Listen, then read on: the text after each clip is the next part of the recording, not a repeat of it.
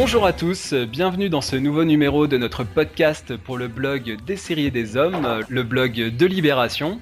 Aujourd'hui, nous allons vous proposer quelques conseils pour l'été, pour emmener euh, vos séries à la plage.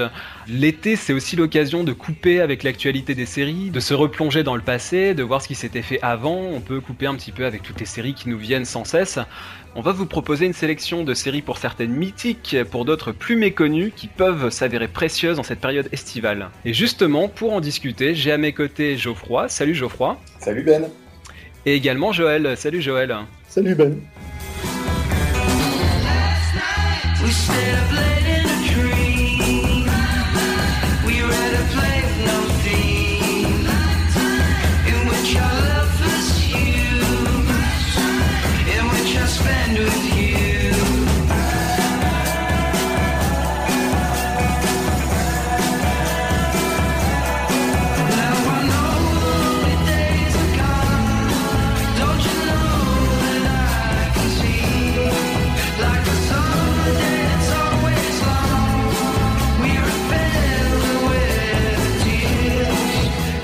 L'été, c'est euh, pour le cinéma, du moins, la période des ressorties. Euh, personnellement, j'ai pu me régaler là dernièrement. J'ai été voir des films classiques qui sont ressortis. J'ai vu Bénure, j'ai vu Les Dents de la Mer, j'ai vu. Euh, j'ai vu aussi Le crime était presque parfait de Hitchcock en 3D. Ça, si vous avez l'occasion de le voir, si ça sort près de chez vous, je vous le conseille.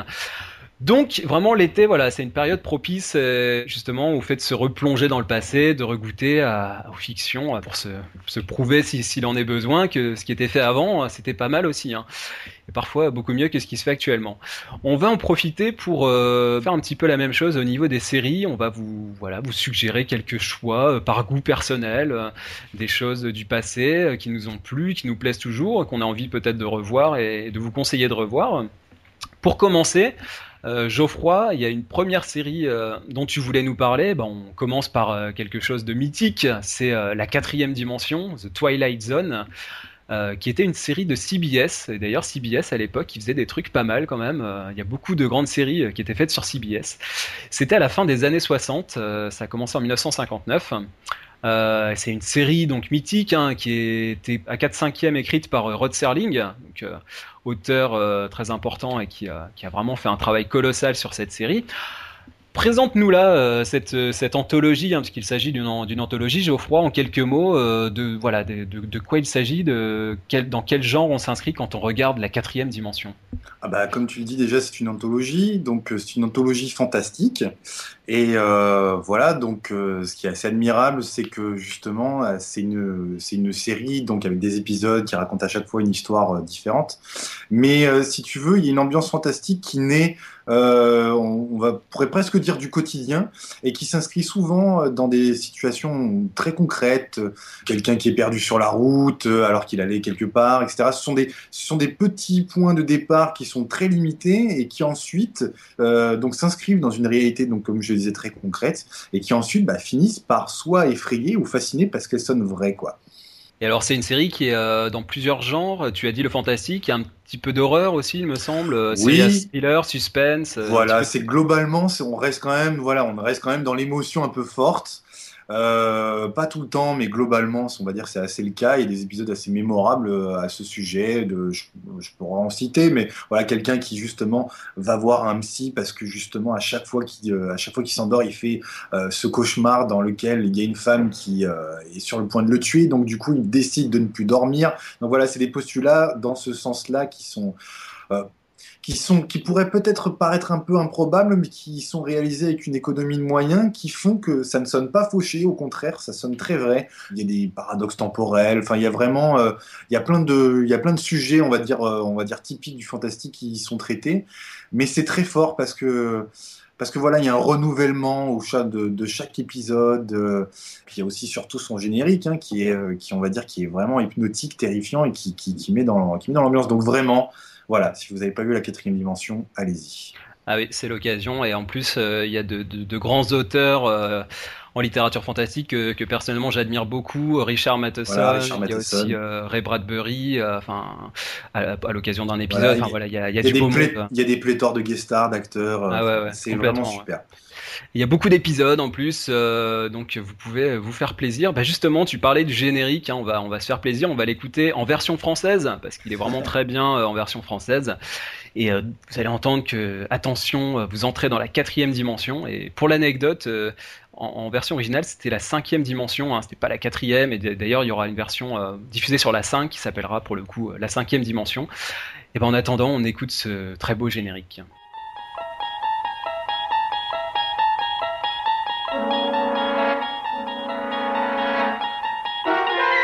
Au-delà des classiques dimensions où l'homme projette ses pas, il en est une par où s'échappent ses désirs les plus fous. Une zone où l'imagination vous fait basculer dans le fantastique. Attention, vous entrez dans la quatrième dimension.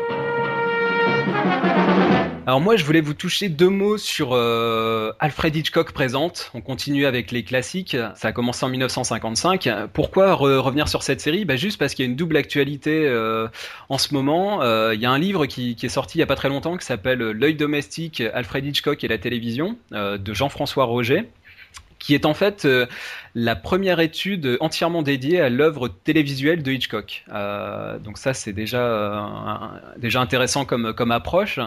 Et l'auteur revient notamment sur les 20 épisodes qu'a tourné donc le maître dans à la fois Alfred Hitchcock présente, dans Suspicion et dans The Alfred Hitchcock Hour, hein, parce qu'il y a eu plusieurs euh, voilà déclinaisons de, la série euh, de départ, hein, qui est comme comme The Twilight Zone, hein, c'est une anthologie, donc là plus dans le registre du, du policier, du thriller, du suspense.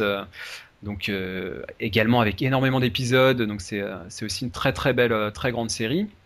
Et euh, bah, comme le rappelle ce, livre que voilà que je vous, recommande, euh, c'était le Hitchcock le premier cinéaste à signer euh, de son nom une série, donc c'est quand même pas rien un vrai gage de qualité par rapport à un auteur de cinéma, hein, évidemment. Et puis, c'était une série qui, qui signait les prémices de Psychose, puisque Psychose, c'était en 1960 et on allait retrouver euh, une équipe, euh, une partie de l'équipe télé euh, qui avait tourné la série. Donc c'est quand même un pan très important de, la carrière de, Hitchcock. Et puis la deuxième actualité, bah, c'est un dossier donc dans le dernier numéro des Cahiers du cinéma, le numéro de juillet-août estival, hein, qui s'appelle donc le dossier, c'est le cinéma retrouvé. Et ils reviennent sur une sélection de 10 épisodes de cette série à, ne surtout pas manquer. Il y a des épisodes là aussi vraiment vraiment euh, fascinant. Euh, il y a l'épisode 7 qui s'appelle Breakdown, qui était euh, justement tourné par, Hitchcock. Et en fait, on retrouvait un homme d'affaires qui était interprété par Joseph Cotton, qui était pris pour mort après un accident de voiture. Et donc, on le conduisait à la morgue et on le suivait complètement donc inerte, immobile, et on entendait toutes ses pensées en voix off. Et ça créait comme ça un suspense assez haletant et avec tout un jeu sur les gros plans de visage, ce qui était aussi assez unique pour l'époque. Hein. C'est voilà, Hitchcock a vraiment apporter quelque chose de ce point de vue-là. Et bah du coup, euh, je vous propose euh, un extrait. Euh, c'est en fait le prologue hein, du, pilote, donc les tout premiers instants de, la série. C'est un épisode qui s'appelle Revenge et qui était réalisé par Hitchcock lui-même. Donc il a, il a commencé tout de suite à mettre sa patte sur cette série. C'était un épisode avec Vera Miles, qui était la, future Lila Crane de, de, Psychose. Donc là aussi, on peut faire une passerelle entre les deux. Donc on écoute bah, le maître britannique écoute, présenter le concept de l'anthologie de cette série Alfred Hitchcock présente. Good evening. I'm Alfred Hitchcock, and tonight I'm presenting the first in a series of stories of suspense and mystery called, oddly enough, Alfred Hitchcock Presents. I shall not act in these stories, but will only make appearances, something in the nature of an accessory before and after the fact to give the title to those of you who can't read and to tidy up afterwards for those who don't understand the endings. Je voulais revenir sur les, les cinq dernières minutes. Ça aussi, c'est un, cas très intéressant. Donc, série française de la RTF. C'était même avant euh, l'ORTF. Ça va être diffusé ensuite sur l'ORTF. Euh, donc, on est toujours à la fin des années 60. Euh, c'est une série qui est euh, vraiment fascinante à, redécouvrir et notamment les premiers épisodes. Alors vous pouvez retrouver les, les archives sur le site de l'INA, euh, donc euh, n'hésitez pas à farfouiller dans, le, dans leurs archives. Il y a pas mal de pépites comme ça à, retrouver et en fait les, les, premiers épisodes en plus sont assez bah, ils ont récupéré ça, mais les il y a des plans qui sont flous et qui sont mal cadrés. Enfin, c'est vraiment des archives qui ont été pêchées assez loin, quoi. Donc, il y a, vraiment un côté comme ça, trésor du passé. Et en fait, les cinq dernières minutes, bah, c'était une, une série, donc bah, vous connaissez peut-être avec Raymond Souplex dans le rôle de l'inspecteur Antoine Bourrel, avec son fameux Bon Dieu, mais c'est bien sûr, hein, qu'il lançait quand il trouvait la, résolution de l'enquête. Hein. c'est devenu un gimmick qui, qui est resté dans, dans les mémoires. Et en fait, c'était la première euh, longue série d'enquêtes policières à la télévision française. Donc euh, rien que pour ça, euh, voilà, ça vaut le coup de, s'y replonger. Et surtout, je voulais juste mettre l'accent sur le concept très original des premiers épisodes. Ça a été abandonné après le cinquième épisode. En fait, au tout début, les cinq dernières minutes, c'était une espèce de théâtre filmé interactif. C'est-à-dire que déjà, on avait donc Bourrel qui, pensait à voix haute. Donc d'abord, dans la première partie de l'épisode, on assistait à un crime, un meurtre en général, et ensuite, on avait l'inspecteur qui intervenait qui menait son enquête. Et là, donc, il cherchait des preuves, il interrogeait les, suspects, etc. Et donc, il pensait à voix haute. Donc, il y avait vraiment ce côté interactif. Parfois, il prenait euh, le téléspectateur à témoin, donc il s'adressait à nous. Donc là aussi, c'était euh, euh, assez original. Et puis, en plus, il relayait là cette fois-ci l'acteur et non le personnage, Raymond Souplex, les courriers des, téléspectateurs qui, se plaignaient, par exemple, à un moment, ils se, sont plaints d'enquêtes trop faciles à résoudre. et donc, ils ont, voilà, ils ont milité pour avoir des enquêtes plus, plus complexes. Mais c'était vraiment une série très suivie, hein, qui, a eu, qui, a eu, beaucoup de succès, très populaire. Au tout début, c'était une émission jeu euh, qui était tournée en studio et en direct, euh, sans séquence enregistrée. Donc ça c'est voilà et en fait les les acteurs donc euh, c'était comme d'une pièce de théâtre hein, faisaient leur représentation ils étaient filmés en direct ça passait à la télé les, les téléspectateurs regardaient ça. Et alors là où ça devient vraiment intéressant c'est qu'il y avait deux candidats à chaque fois qui étaient isolés dans une cabine. On leur mettait un écran pour suivre l'enquête de la même façon que le téléspectateur. Et à la fin, euh, Souplex, donc euh, quand il avait résolu l'enquête, il les appelait dans son bureau et il leur proposait de revoir deux passages euh, du crime. Et donc les candidats choisissaient à chaque fois deux passages et ceux-ci étaient rejoués en direct. Euh, c'est-à-dire que les acteurs se remettaient en place, les techniciens replaçaient les caméras, etc., etc., les lumières, et ils rejouaient les passages. Donc euh, vraiment un exercice de théâtre. C'était un vrai tour de force à la fois pour les techniciens et pour les comédiens, parce qu'il fallait qu'ils soient prêts euh, en, quelques minutes, quoi, pour pour se remettre, voilà, dans, dans la situation identique et rejouer. Et du coup, voilà, c'est c'est assez c'est assez fascinant à, à, revoir, quoi, parce que du coup, il faut attendre. Il y a une espèce de bande de texte comme ça qui défile avec de la musique pour attendre que la que les acteurs se remettent en, en place. Et euh, d'ailleurs, là c'est pareil, de nombreux téléspectateurs qui se sont plaints parce qu'ils attendaient trop longtemps, euh, donc ils ont, ils, ont, ils ont manifesté pour que ça aille plus vite. Je rajoute quand même sur les cinq dernières minutes qu'il faut absolument regarder ces premiers épisodes parce que les, les, acteurs dont on parle, les comédiens dont on parle qui jouent ces piécettes en direct, ce sont des acteurs absolument fabuleux, ce sont tous les seconds rôles du cinéma des années 60 euh, français, et qui jouent en plus avec une, avec une gouaille, on voit vraiment qu'ils s'amusent en plus à jouer ça, et les dialogues sont très bons. Les dialogues sont vraiment très bons. Euh, c'est une autre époque de la télévision française, c'est une télévision courtoise, mais, mais vraiment c'est à voir, vraiment. Et j'ajoute que sur le site de l'INA, euh, bon, où il y a vraiment, euh, comme le dit Ben, des perles, euh, absolument il faut y aller, c'est simple, hein, c'est ina.fr. Si vous aimez des épisodes, si vous retrouvez des épisodes qui vous ont marqué quand vous étiez enfant, ben, vous pouvez les commander et obtenir un DVD de ces épisodes et acheter bien sûr un DVD. Et en plus, vous soutenez l'action de l'Institut national de l'audiovisuel, donc c'est pas rien. Visitez ina.fr, absolument. Juste après être allé sur des séries des œuvres. Oui, nous faisons œuvre aussi historique pour les séries à notre, dans une moindre mesure, à notre petite échelle. Et alors, je vous parlais des, plaintes des téléspectateurs. Bah, justement, par rapport à ça, bah, on, on, écoute euh, Raymond Souplex qui explique aux téléspectateurs de l'époque euh, quel était le procédé de cette série et, euh, et, justement, il leur promettait que ça irait plus vite la, la, prochaine fois. On l'écoute. Après notre première émission, certains d'entre vous avons regretté que la bande qui a tué Mona euh, soit restée trop longtemps sur leur écran. C'est vrai, nous sommes absolument d'accord. Et ce que je voulais vous dire, c'est que les scènes que vous allez revoir ne sont pas du film.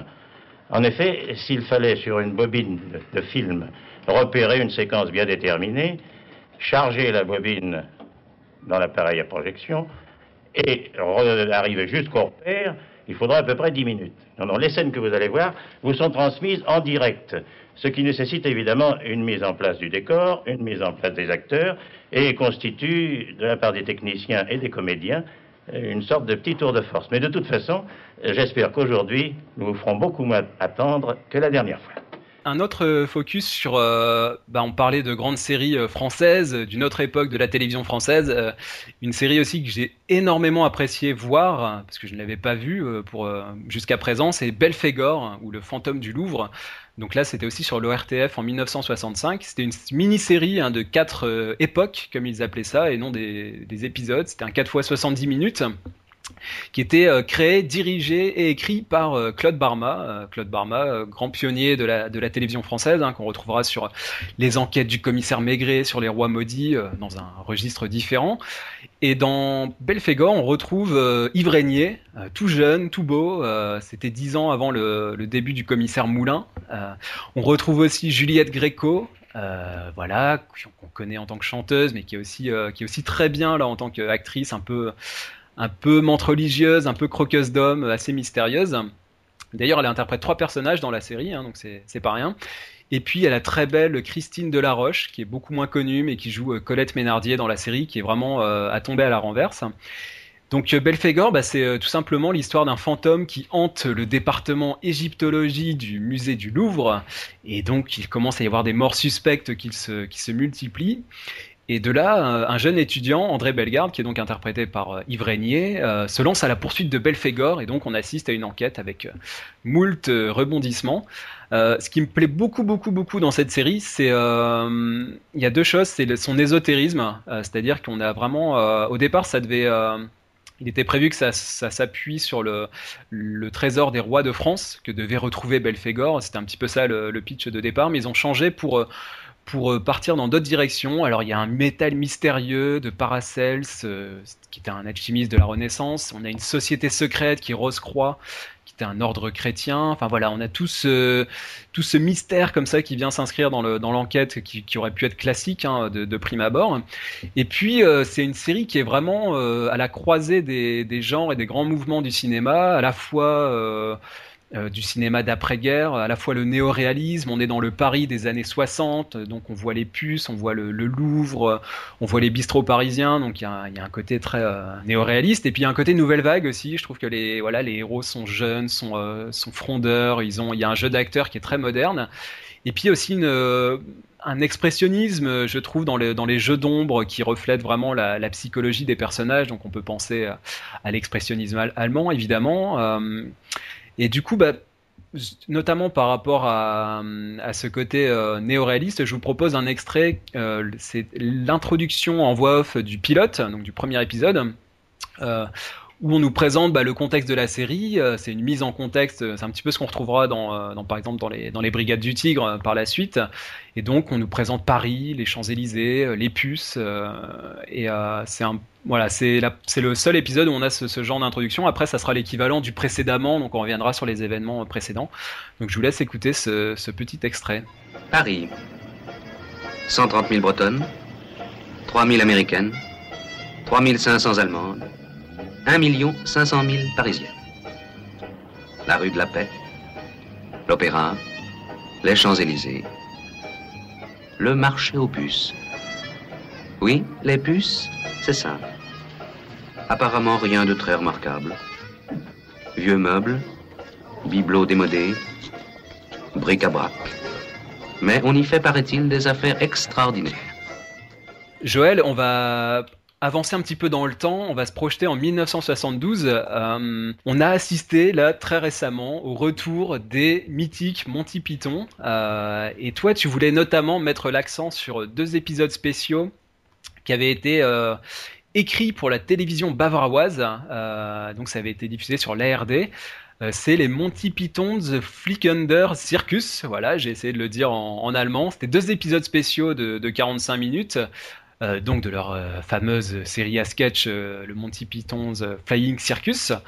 Euh, alors voilà, parle-nous un petit peu de cette série. comment tu l'as découverte? Est-ce que c'est euh, le fait que ça, voilà, ça a été diffusé sur la télé allemande qui t'a qui t'a permis de la, découvrir? Non, je l'ai découvert en fait euh, en 2002 lors du Festival de Berlin parce qu'en fait ils avaient restauré une copie et c'était présenté sur grand écran.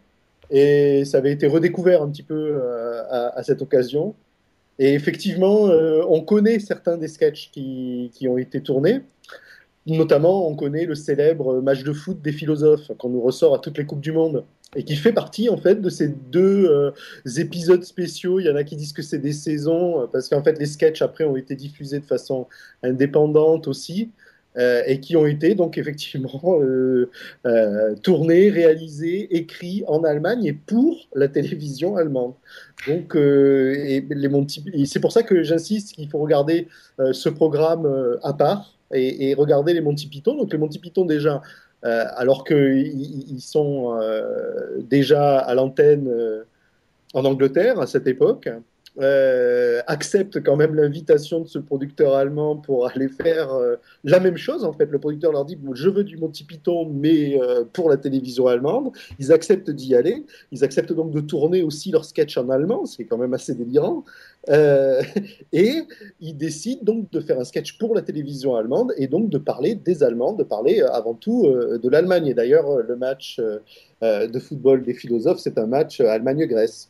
Et, en fait, euh, il donc le, coup d'envoi est donné par l'arbitre et euh, il n'y a aucune passe qui est, qui est effectuée parce qu'en fait, ils se font des passes euh, orales à, à coup d'arguments et de, de, débats philosophiques et donc le score reste au final à 0-0.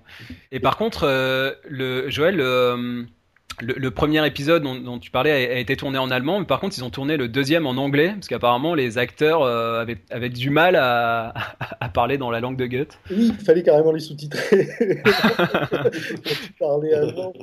Puis, bon, j'imagine quand même que les jeunes Monty Python ne devaient pas forcément faire énormément d'efforts pour parler allemand. Mais surtout, ce qui est très drôle, c'est les sujets, parce qu'ils arrivent avec l'impertinence anglaise et ils font de l'anglais euh, de l'humour anglais, c'est-à-dire ils se moquent en travers de, chaque épisode de la culture allemande, des Allemands, euh, des clichés d'Allemagne, comme ils le feraient dans leur, euh, dans, leur sketch sur l'Angleterre et, la vie des Anglais.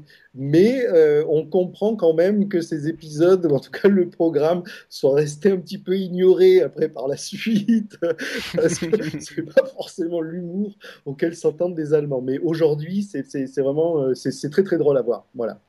Ah, on va écouter un petit extrait. Avant, je voudrais juste avoir ton avis, Joël, c'est l'occasion d'en parler. Euh, les, les, Monty Python ont fait leur, leur retour sur scène, hein, plus de, de, 30 ans après la sortie de leur dernier film. Et euh, donc, ils se sont reformés à l'occasion de 10 dates euh, à Londres, dans l'O2 Arena.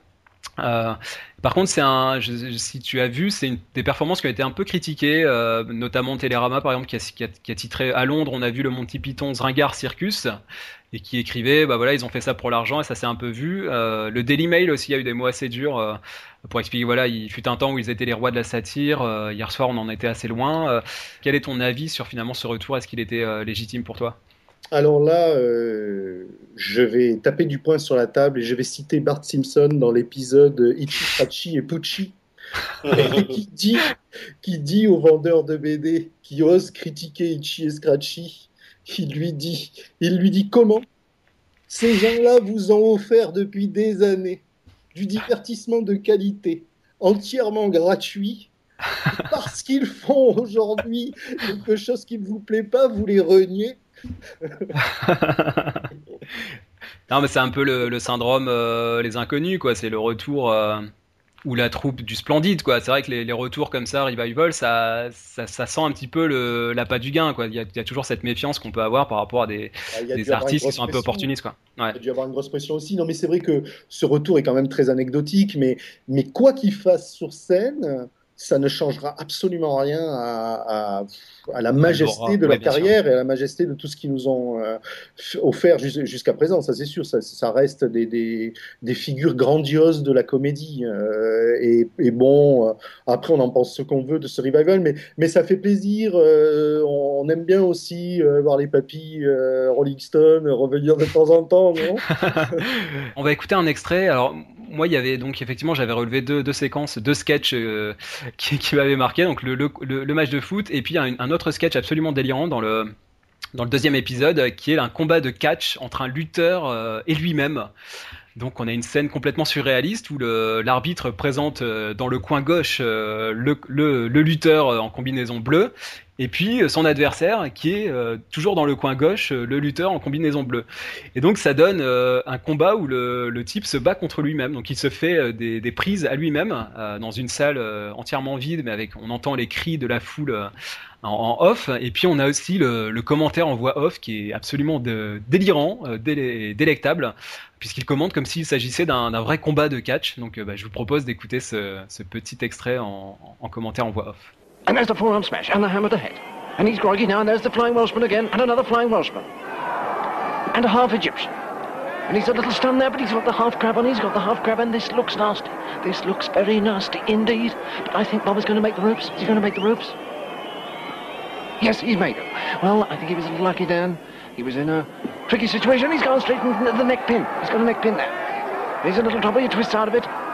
Again. Looks scrawny, and he's got himself with two beautiful forearm smashes, and he's out. I think Thomas out. Yes, he's won. He has won.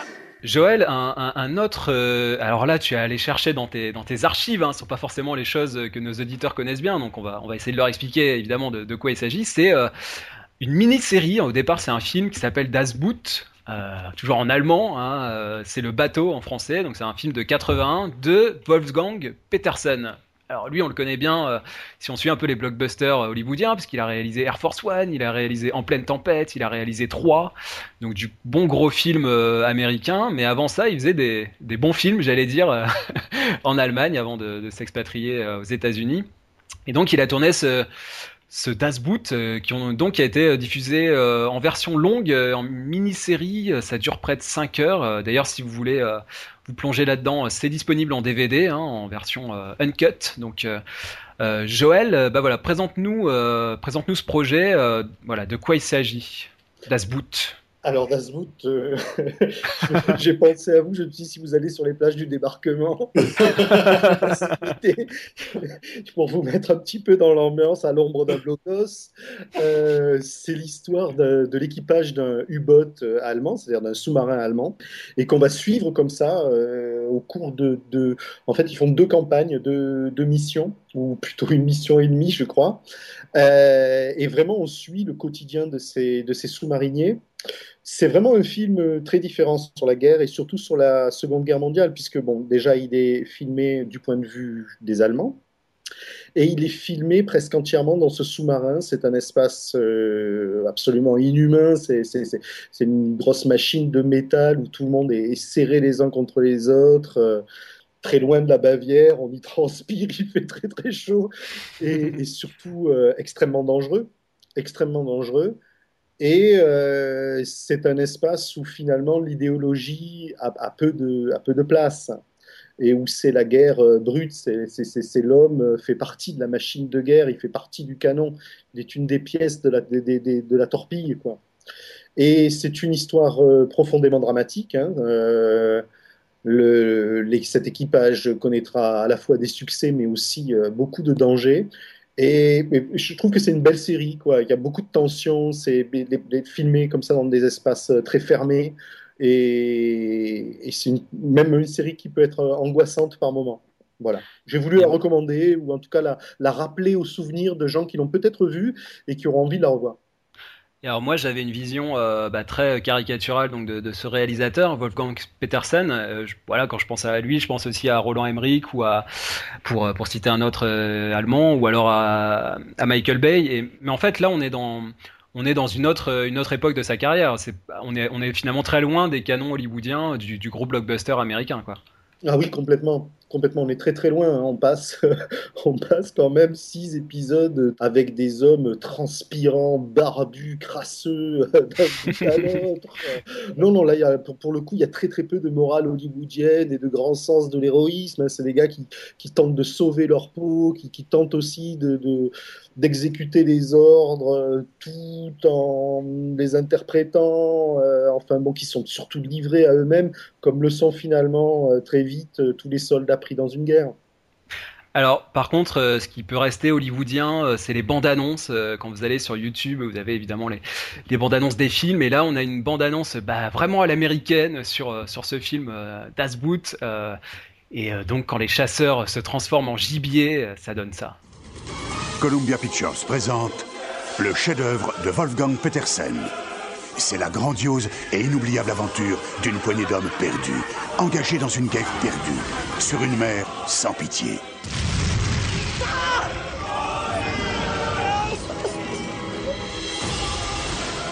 Quand le monde devient fou et qu'on ne peut plus compter sur ses propres chefs, quand tout ce qui reste de la dignité humaine se réduit à quelques souvenirs ternis, les chasseurs se transforment en gibier. Joël, euh, un, autre euh, cas particulier sur lequel tu voulais revenir, et d'ailleurs c'est bien, tu, me fais travailler mon accent euh, en allemand, anglais, c'est parfait. ça s'appelle The Mighty Mouse, The New Adventures. donc c'est un cartoon de CBS qui date de 87. et en fait, c'est un revival des aventures de Mighty Mouse, qui était déjà sur, CBS. Alors, cette version de 1987, déjà, elle est produite et réalisée par Ralph Bakshi. Ralph Bakshi, c'est pas euh, un inconnu dans le milieu du dessin animé. Ralph Bakshi, c'est le pape euh, du cartoon beatnik américain et euh, bien, notamment c'est l'auteur d'un film qui est assez connu, qui est Fritz the Cat. Il est aussi l'auteur de American Pop ou Hey Good Looking. Enfin, pendant les années 70, il a, il a, réalisé comme ça des tas de longs métrages d'animation qui étaient assez, euh, assez défoncés, hein, où on parle de drogue, de sexe, euh, sont vraiment très très alternatifs. Et euh, là, on est à la fin des années 80 et Bakshi essaye de pitcher des projets chez CBS. Il essaye notamment de pitcher la série Ren Stimpy de l'animateur John Crick-Falucci je vous en reparlerai. Et là, bien sûr, euh, CBS n'a pas tellement envie de, produire les, les, projets de Ralph Bakshi, mais lui dit euh, Est-ce que tu n'as pas autre chose? Et bien sûr, Ralph Bakshi, en tout cas, c'est l'anecdote euh, qui restera dans l'histoire. Ralph Bakshi leur dit Si, si, j'ai les droits de Mighty Mouse et j'aimerais bien refaire une nouvelle série. Et CBS lui dit bah oui, bien sûr, euh, ok. Sauf que Ralph Bakshi n'a jamais eu les droits de Mighty Mouse et leur a dit ça comme ça. Et euh, l'anecdote, parce que bien entendu, on, ne peut jamais vérifier si ces histoires si drôles sont, si vraies, c'est que Ralph Bakshi fait des recherches pour savoir qui a les droits donc de ces, de ces dessins animés. Je crois que c'était les, Terry Toons à l'époque, et euh, se rend compte eh bien, que tout simplement ceux qui ont les droits, ben, c'est CBS qui les avait rachetés en 1955 déjà et qui, et qui les avait oubliés donc en fait, Ralph Bakshi leur vend un projet qui leur appartient déjà. Euh, ça commence bien, on peut dire que ça commence bien. Et Ralph Bakshi, qui est déjà un sacré personnage, bien sûr confie la direction d'animation à John Crick-Falucci. John Crick-Falucci est encore un très jeune euh, animateur, pardon, mais c'est un animateur absolument génial. Euh, c'est lui qui va donner ensuite Ren et Stimpy, un cartoon qui reste dans les annales. Et c'est euh, John Crick-Falucci qui va recruter aussi toute une bande d'animateurs, tous très jeunes, tous très frustrés de travailler euh, uniquement sur des projets pour les enfants euh, très gnangnans, et va constituer cette équipe et ils vont commencer à produire des épisodes. Et ce sont des épisodes qui sont à la fois des histoires pour les enfants, très classiques, de Mighty Mouse, qui est une super souris, avec bien sûr des super vilains, mais il ne se passe pas un épisode sans qu'il y ait au moins deux ou trois dérapages de l'équipe. Bakshi, euh, Falucci, euh, des scènes de douche, euh, des rêves érotiques, et ça se termine par un épisode, ça, ça, se termine, ça manque se terminer, mais en fait l'histoire après se termine à cause de ça, par un épisode où il y a une séquence où carrément Mighty Mouse sniffe un pollen de fleurs, se fait un gros rail de pollen de fleurs. Et là, trop c'est trop, bien entendu, pour la critique et, et pour, euh, et pour la censure. Et donc l'histoire euh, s'arrête là, mais vraiment, euh, les épisodes qui restent et qui ont été produits sont délicieux. L'animation est vraiment bon, excellente parce qu'après, on va retrouver tous les gens qui ensuite vont donner la vague du nouveau cartoon après, euh, un peu avant et après les Simpsons, pratiquement ils sont tous là dans l'équipe et donc ils s'échauffent euh, en attendant que euh, la télévision se libère enfin et quelques années plus tard, ils vont pouvoir faire courir leurs leur, leur, pinceaux et leurs crayons sur plein de projets délirants qui vont révolutionner l'animation. Donc voilà, en plus c'est un programme vraiment historique. Donc là, on est euh, à un point charnière de la de, l'animation, euh, et notamment en ce qui concerne les séries, euh, les cartoons, comme on dit en anglais, creator driven, c'est-à-dire vraiment mené par le par le créateur. Il y a vraiment une intention presque du cartoon d'auteur, quoi. On pourrait on pourrait dire au début des années 90.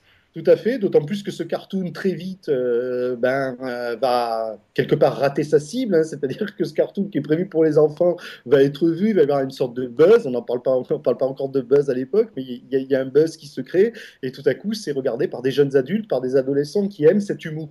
Et donc ce cartoon prouve qu'il y a une place pour cet humour-là, qu'il y, euh, a des spectateurs, qu'il y a des gens qui, peuvent regarder des, des, des cartoons qui contiennent autre chose que des histoires de contes de fées. Voilà, donc ça s'appelle Mighty Mouse The New Adventures. Euh, on va écouter le générique, donc qui est interprété à cappella, donc c'est plutôt pas mal. Donc on retrouve notre super héros, super souris en collant jaune et slip et cape rouge, et donc il vient sauver la veuve et l'orphelin. On l'écoute dans ce dans ce générique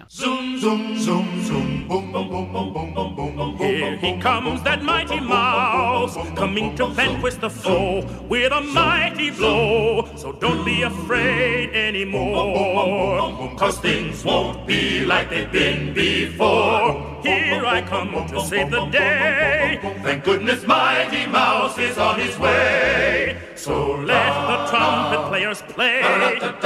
For Mighty Mouse is here today. Geoffroy, on va, on va terminer sur deux séries, alors plus récentes. Hein, c'est vrai que bon là, on, est, on a plongé un petit peu dans nos archives. Peut-être que nos auditeurs qui sont à la plage veulent re, se replonger dans des séries un peu plus jeunes, même si euh, si on parle de la première, à savoir euh, Friends, euh, ça commence quand même à dater. La, série s'est terminée en 2004, hein, il y a 10 ans. Et surtout, si on recommence du début, bah, c'était 94, donc la, série a 20 ans. Est-ce qu'elle s'apprécie comme au premier jour pour toi? Est-ce que tu prends toujours autant de plaisir à, la redécouvrir? Oh oui, bah oui, bien sûr. Enfin, y a je trouve que y a quand même un tour de force assez incroyable parce que euh, même s'il y a certains détails, on va dire vestimentaires, euh, qui, qui, qui, qui, les jeans un peu longs, un peu larges. Voilà, les chemises, encore une fois, enfin, voilà, qui on va dire marquent le, le, la série de son époque. Je trouve que quand même, malgré tout, elle résiste assez bien à l'épreuve du temps et à faire encore mouche euh, bah, après autant de, de visionnage me concernant. Donc Ouais, après c'est c'est peut-être euh... enfin là je fais un jugement personnel, c'est peut-être un signe un peu inquiétant sur l'état de la sitcom actuelle. Mais bon, ça c'est un autre ah, débat qu'on aura l'occasion d'avoir, voilà. Tout à fait. Non, mais il faudrait l'avoir, c'est intéressant. Il faudra l'avoir, il faudra qu'on le fasse. Euh, si, si, tu penses à Friends aujourd'hui, qu'est-ce qu'est-ce qui te revient comme ça en mémoire euh, instantanément? Qu'est-ce qui qu'est-ce qui te donne tout de suite envie d'y replonger? Ah bah il faut enfin il faut s'y replonger parce que voilà, il y a une capacité magistrale à nous faire autant rire que pleurer. Voilà, il y a les il y a les vannes assez impayables de Chandler quand même qui sont euh, voilà qui font encore une fois qui font partie du, du de, de l'aura de la série. Et puis malgré tout enfin il y a une évolution en fait assez palpable de Rachel au fil des saisons. On la découvre euh, enfant gâté euh, etc qui euh, finit presque par se re retrouver dans les pattes donc de Monica son ancienne amie de lycée dans le dès pilote mais du coup, on assiste à l'expérience de, de ce personnage-là. Donc, c'est un parcours de femme qui est assez intéressant à regarder. Et puis, je trouve aussi c'est une série, en tout, enfin, en tout cas, c'est une, une sitcom que je trouve assez, euh, voilà, qui a des situations assez avant-gardistes, je trouve. Il y a des épisodes, je crois, dès la saison 2, euh, où, au sujet du mariage pour tous. Euh, il y a la, la, fécondation in vitro pour Exactement. Euh... Enfin, il y a des, des, thèmes qui sont assez, que je trouve assez, enfin, qui sont graves, que je trouve assez justement et très très euh, humblement traités euh, pour une sitcom, parce qu'on met le rire de côté. Voilà, des, des choses comme l'infertilité ou la perte d'un parent. Et je trouve que voilà, euh, justement, tu parlais de, l'état de santé des sitcoms actuels. Euh, je trouve qu'il y a quand même peu de sitcoms aujourd'hui qui parviennent à, on va dire, à surfer sur cette vague un peu euh, euh, douce et amère, comme, euh, comme pouvait le faire Friends. Donc vraiment, encore une fois, c'est certes c'est un classique, mais voilà, si on a envie de rire et on a envie de pleurer, on peut y aller. Et puis bah les classiques, c'est fait pour s'y replonger justement. Hein, pourquoi les pourquoi les éviter euh, Par contre, euh, on va écouter un extrait. Moi, j'ai plutôt opté pour le penchant comique. Hein, euh, évidemment, si voilà, vous êtes en vacances, on va se détendre un petit peu. Un grand classique pour moi. je sais qu'il y a pas mal de gens qui qui cite cet épisode en référence. C'est un épisode qui s'appelle Celui qui gagnait les paris. Ah oui, euh, bien sûr. Et en, un pari anodin au départ se transforme en quiz euh, géant euh, qui, qui, met en jeu l'appartement de Monica et Rachel. Et euh, ça prend des proportions démesurées, ça, ça, part dans une escalade absolument délirante. Et d'ailleurs, j'ai pu voir cet épisode en, avec le commentaire du DVD, avec notamment Jennifer Aniston, et, elle, elle, expliquait qu'à ce moment-là, la série a pris un, une ampleur elle, a franchi un nouveau cap quoi. Il y a eu quelque chose qui s'est qui s'est passé parce que les gens étaient hystériques quoi sur cette sur ces, le public présent sur le tournage était était complètement fou quoi quand quand ils ont diffusé cette scène. Euh, bah on va on va écouter ouais, le, le, moment que je préfère c'est quand les filles donc Monica et Rachel font presque un sans faute donc elles répondent aux questions de Ross du tac au tac et puis là il leur pose une question piège quel est le métier de Chandler? Ah oui. voilà donc je vous laisse écouter c'est toujours aussi drôle près de 20 ans après. The lightning round begins now. What is Joey's favorite food? Sandwiches. Correct. Chandler was how old when he first touched a girl's breast? 14? No, 19. Thanks, man. Joey had an imaginary childhood friend. His name was. Maurice. Correct. His profession was. Oh, Space Cowboy. Correct. what is Chandler Bing's job?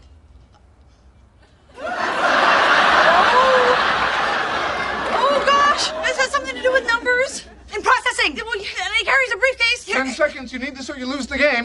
It's, um, it has something to do with transponding. Oh, oh, oh, he's a transpons- transponster! That's not even a word! Geoffroy, un, un dernier euh, coup de cœur euh, qui est encore plus récent, euh, c'est Lost. Lost, euh, la grande série de ABC euh, qui s'est terminée en 2010, donc il n'y a pas si longtemps. Je vais te poser une question toute simple. euh, Est-ce qu'il est assez tôt pour se replonger dans Lost, pour toi?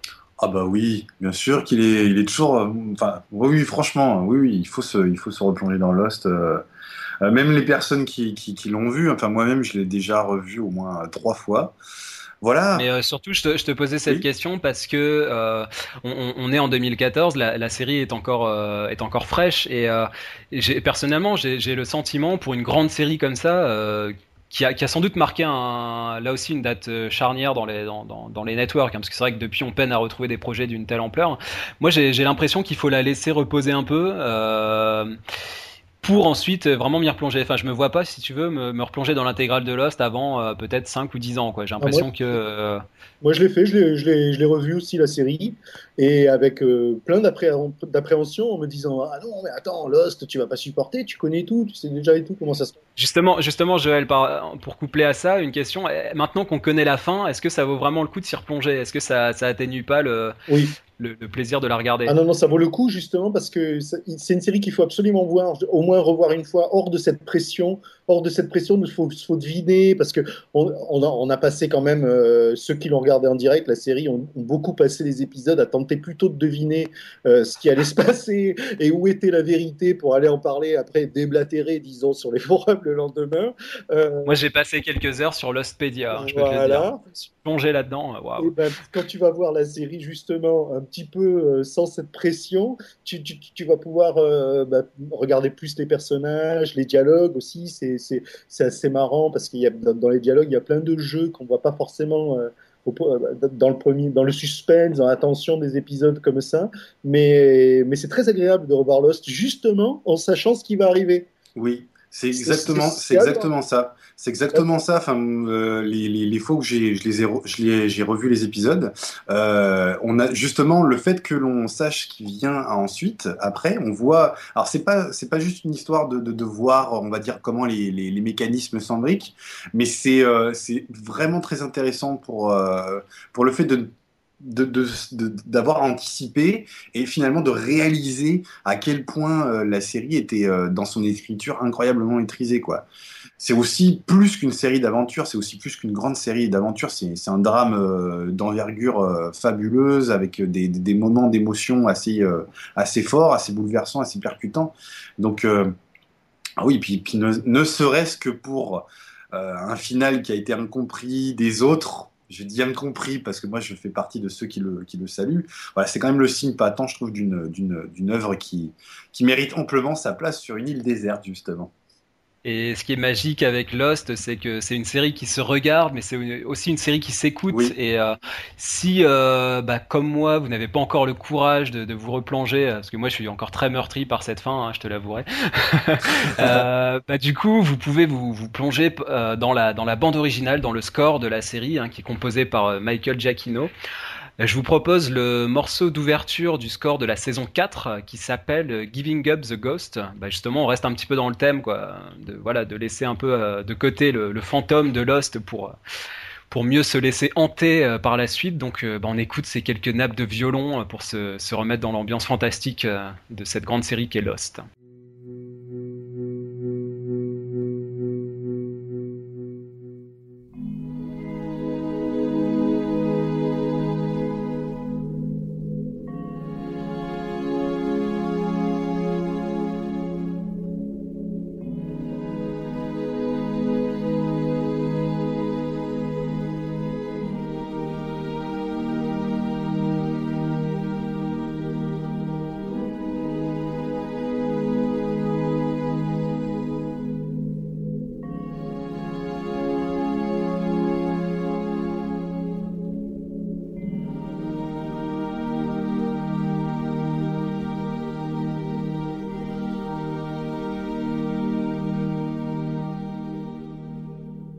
Juste avant de terminer, euh, deux mots sur euh, un livre qui est sorti très récemment, euh, qui s'appelle Pour une télévision de qualité, ah bah qui est sorti chez Ina Édition le 11 juillet dernier dans la collection Média Essai. C'est un livre qui est qui a été supervisé par François Jost, qui est professeur à la Sorbonne Nouvelle Paris 3, euh, qui coûte 20 euros, hein, donc c'est pas très cher. Euh, voilà, ça sort en plein été. Bah, Touche-en nous deux mots pour pourquoi ça, peut valoir le coup pour nos auditeurs de, se le procurer ce bouquin. Alors, euh, ce bouquin en fait c'est un ouvrage collectif.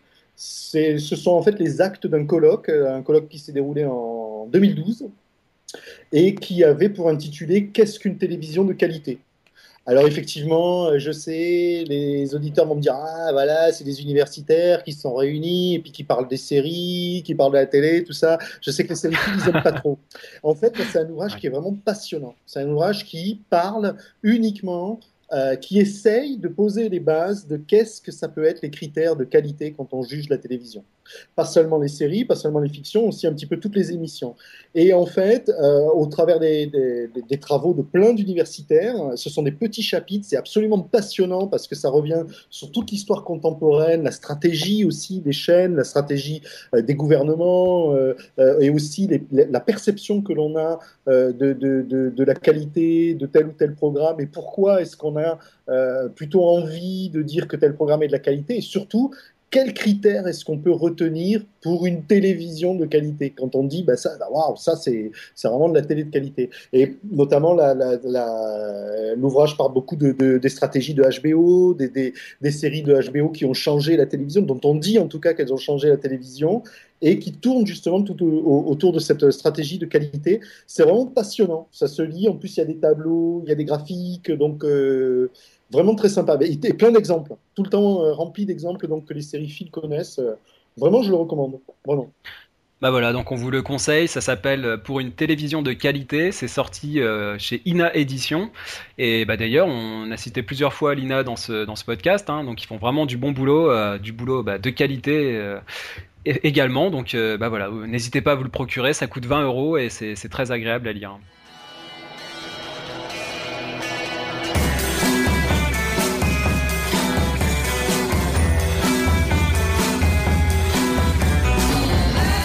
Merci à tous de nous avoir suivis dans ce podcast. Euh, on espère euh, vous avoir donné le goût euh, de vous replonger dans certaines archives. Nous, on va se, replonger dans nos intégrales DVD et nos séries collector.